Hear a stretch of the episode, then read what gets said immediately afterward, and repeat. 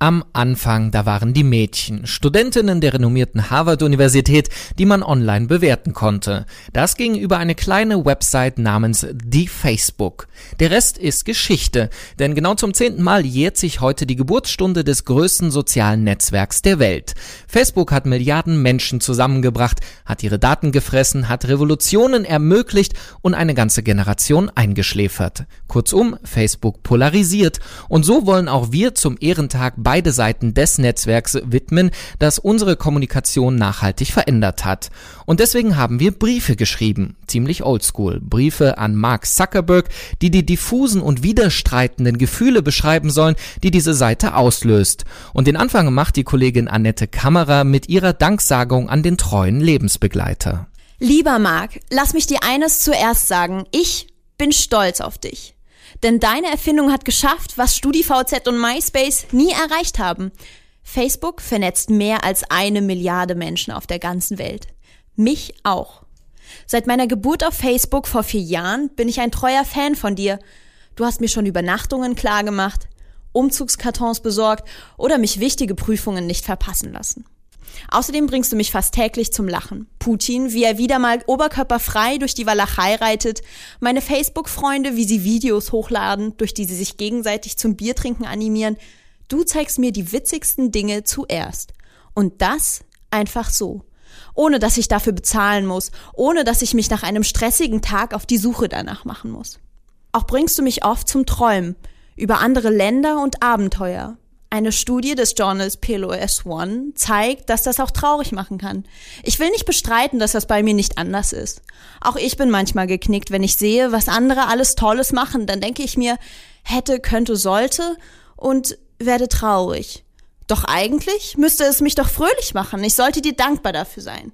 Denn dein Facebook erinnert mich immer wieder daran, dass das Leben mehr ist, als nur zu Hause zu sitzen. Facebook sagt mir jeden Tag ins Gesicht, geh raus, schau dich um, leb dein Leben. Beim Börsengang von Facebook sagtest du, dass deine Vision immer noch dieselbe ist. Du möchtest die Welt offener und verbundener machen. Ich mag, will ein Teil davon sein. Ich will nicht, dass wir Angst davor haben müssen, dass unser Chef weiß, was wir gestern Abend gemacht haben. Ich will nicht, dass Freunde und Bekannte nicht erfahren dürfen, dass ich den letzten Sommer genossen habe. Und ich will vor allem nicht, dass jeder in seiner kleinen Blase vor sich hin vegetiert. Immer regen sich alle nur über dich und deine Erfindung auf. Das können sie gut. Facebook frisst unsere Daten, sagen sie. Facebook verkauft unsere virtuelle Identität. Facebook zwingt mich Werbung anzusehen. Doch warum, frage ich dich, warum haben sie dann doch alle ein Profil bei Facebook? Warum nutzen sie deine Idee, wenn sie die doch für so unvereinbar mit ihren eigenen Idealen halten? Mit ihrem Drang nach Privatsphäre, ihrem Drang nach bürgerlicher Sicherheit, mit ihrer Angst, nicht mehr alles und jeden in ihrem Umfeld kontrollieren zu können. Immer sagen sie, du seist schuld, Mark. Doch in Wirklichkeit sind sie es doch eigentlich selbst. Denn wenn Sie nicht wollen, dass Sie auf Partybildern zu sehen sind, sollen Sie doch bitte die Tags löschen. Wenn Sie nicht möchten, dass Facebook etwas über Sie weiß, dann sollen Sie sich da gar nicht erst anmelden. Denn niemand wird gezwungen, sich zu öffnen und sich zu vernetzen. Und vom Argument, dass man Facebook-Freunde mit richtigen verwechselt, muss ich eigentlich gar nicht erst anfangen. Für wie blöd werde ich eigentlich gehalten, wenn man denkt, ich könnte Facebook-Freunde nicht von wahren Freunden unterscheiden? Natürlich weiß ich, dass ich nur einen Bruchteil meiner 500 Facebook-Freunde nachts anrufen kann und ihnen mein Leid klagen kann. Natürlich weiß ich auch, dass mich nicht 500 Menschen lieben, sondern allenfalls 10. Die dafür aber aufrichtig und ehrlich. Darum geht es aber nicht. Denn auch mit meinen besten 10 Freunden kann ich oft nicht jede Woche telefonieren. Und dann ist es schön, dass es dich, Facebook, gibt. Du lässt mich Kontakt auch dann halten, wenn ich nicht täglich anrufen kann. Lieber Marc, Lass mich dir das zum Schluss sagen. Es ist schön, dass es Facebook gibt. Deine Erfindung macht mein Leben einfacher. Es macht mein Leben an Abenteuern reicher und verbindet mich mit Menschen, die ich mag oder interessant finde. Am dankbarsten bin ich dir aber dafür, dass du mich immer wieder an eine Sache erinnerst. Nämlich, dass da draußen viel auf mich wartet. Alles Gute zu deinem zehnten Geburtstag. In Treue verbunden, deine Annette herzerwärmend. Ganz andere Gefühle, die löst Facebook aber bei meinem Kollegen Markus Engert aus und auch er hat diese für den Gründer des Netzwerks einmal artikuliert. Lieber Mark Zuckerberg, ich weiß, dass wir hier in Deutschland dir das Leben nicht unbedingt einfacher machen. Wir sind ein bisschen freaky, was Datenschutz und Privatsphäre betrifft. Und ich weiß auch, dass ihr die allermeisten Nutzer überhaupt nicht in Europa, geschweige denn hier im übervorsichtigen Deutschland habt. Nicht, dass wir dir wurscht wären, aber vermutlich war die Drohung einer Verbraucherschutzministerin, ihre Mitgliedschaft zu beenden, für dich irgendwie nur so mittelmäßig bedrohlich.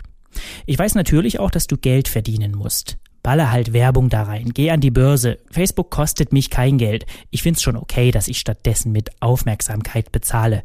Kurzum, ich bin nicht naiv und auch keiner von diesen weltfremden Moralisten, die Wunsch und Wirklichkeit nicht getrennt kriegen. Und ich finde, es ist nicht dein Job, uns zu erziehen. 2009 hast du geschrieben, It has been a great year for making the world more open and connected. Die Welt vernetzter und offener machen. Willst du das? Die Welt offener machen? Das wäre cool. Aber wieso schließt du dann Deals mit Mobilfunkbetreibern weltweit, um die Seite 0.facebook.com kostenlos erreichbar zu machen?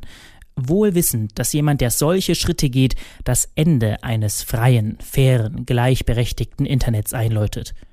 Du sagst, ich könnte mein Konto bei Facebook löschen. Alle meine Bilder und Texte und Chats aber wollt ihr behalten. Man konnte bei euch mal eine CD bestellen, auf der alles drauf ist, was ihr von mir habt und wisst. Nicht, dass ihr das gern gemacht hättet, die irische Datenschutzbehörde musste euch dazu zwingen, aber immerhin. Inzwischen aber habt ihr das Prozedere derart kompliziert gemacht, dass das kaum noch jemand ohne weiteres durchziehen kann. Ihr rückt nur noch einen Bruchteil der Daten raus und auch das nicht innerhalb der gesetzlichen Frist. Findest du das eigentlich cool oder fair, dass man nach einem normalen Auskunftsersuchen an euch fast schon standardmäßig eine Beschwerde in Irland einlegen müsste und später sogar bei der Europäischen Kommission? Muss das alles wirklich sein? Warum erklärst du nicht genau, wie ihr euch um Datenschutz kümmert? Klar, die Note 5, die dir die Stiftung Warentest dafür gibt, ist dir ziemlich egal, aber du hast doch nichts zu verlieren, sondern nur zu gewinnen. Du lässt mich einstellen, was ich mit wem teilen will. Das Problem ist aber, dass du glaubst, das sei etwas Lobenswertes. Tut mir leid, aber das ist es nicht. Das ist das Normalste der Welt. Ihr suggeriert die ganze Zeit, wir hätten eine enge Verbindung, eine Freundschaft. Ihr zeigt mir tolle Stories, was Leute dank Facebook alles geschafft haben. Ihr duzt mich. Du schreibst mir offene Briefe, unterschreibst mit Mark und hast einen Kapuzenpulli an, wenn ich dich sehe. Aber weißt du, was das Problem ist? Wir wollen deine Erfindung ja nutzen. Aber dein Versprechen, dass du für uns die Welt offener und vernetzter machst, das gilt irgendwie nicht mehr. Wir verbringen zu viel Zeit damit, uns gegen Werbekampagnen abzuschotten, Privatsphäre-Einstellungen zu kapieren oder zu überlegen, ob dieser oder jener Post zu uns passt oder nicht. Und das macht einfach keinen Spaß. Dein Facebook, das ist keine witzige Idee mehr, keine App unter vielen, kein Phänomen. Das ist nicht mal mehr nur eine Firma, ein Unternehmen. Weißt du, was das inzwischen ist? Eine Instanz. Du bist der Benchmark, die Messlatte. Und ob man das will oder nicht, mit sowas kommt Verantwortung. So ein bisschen altmodisch deutsche Kaufmannsehre. Das täte dir gut. Aber gut, vielleicht bin ich ja doch naiv.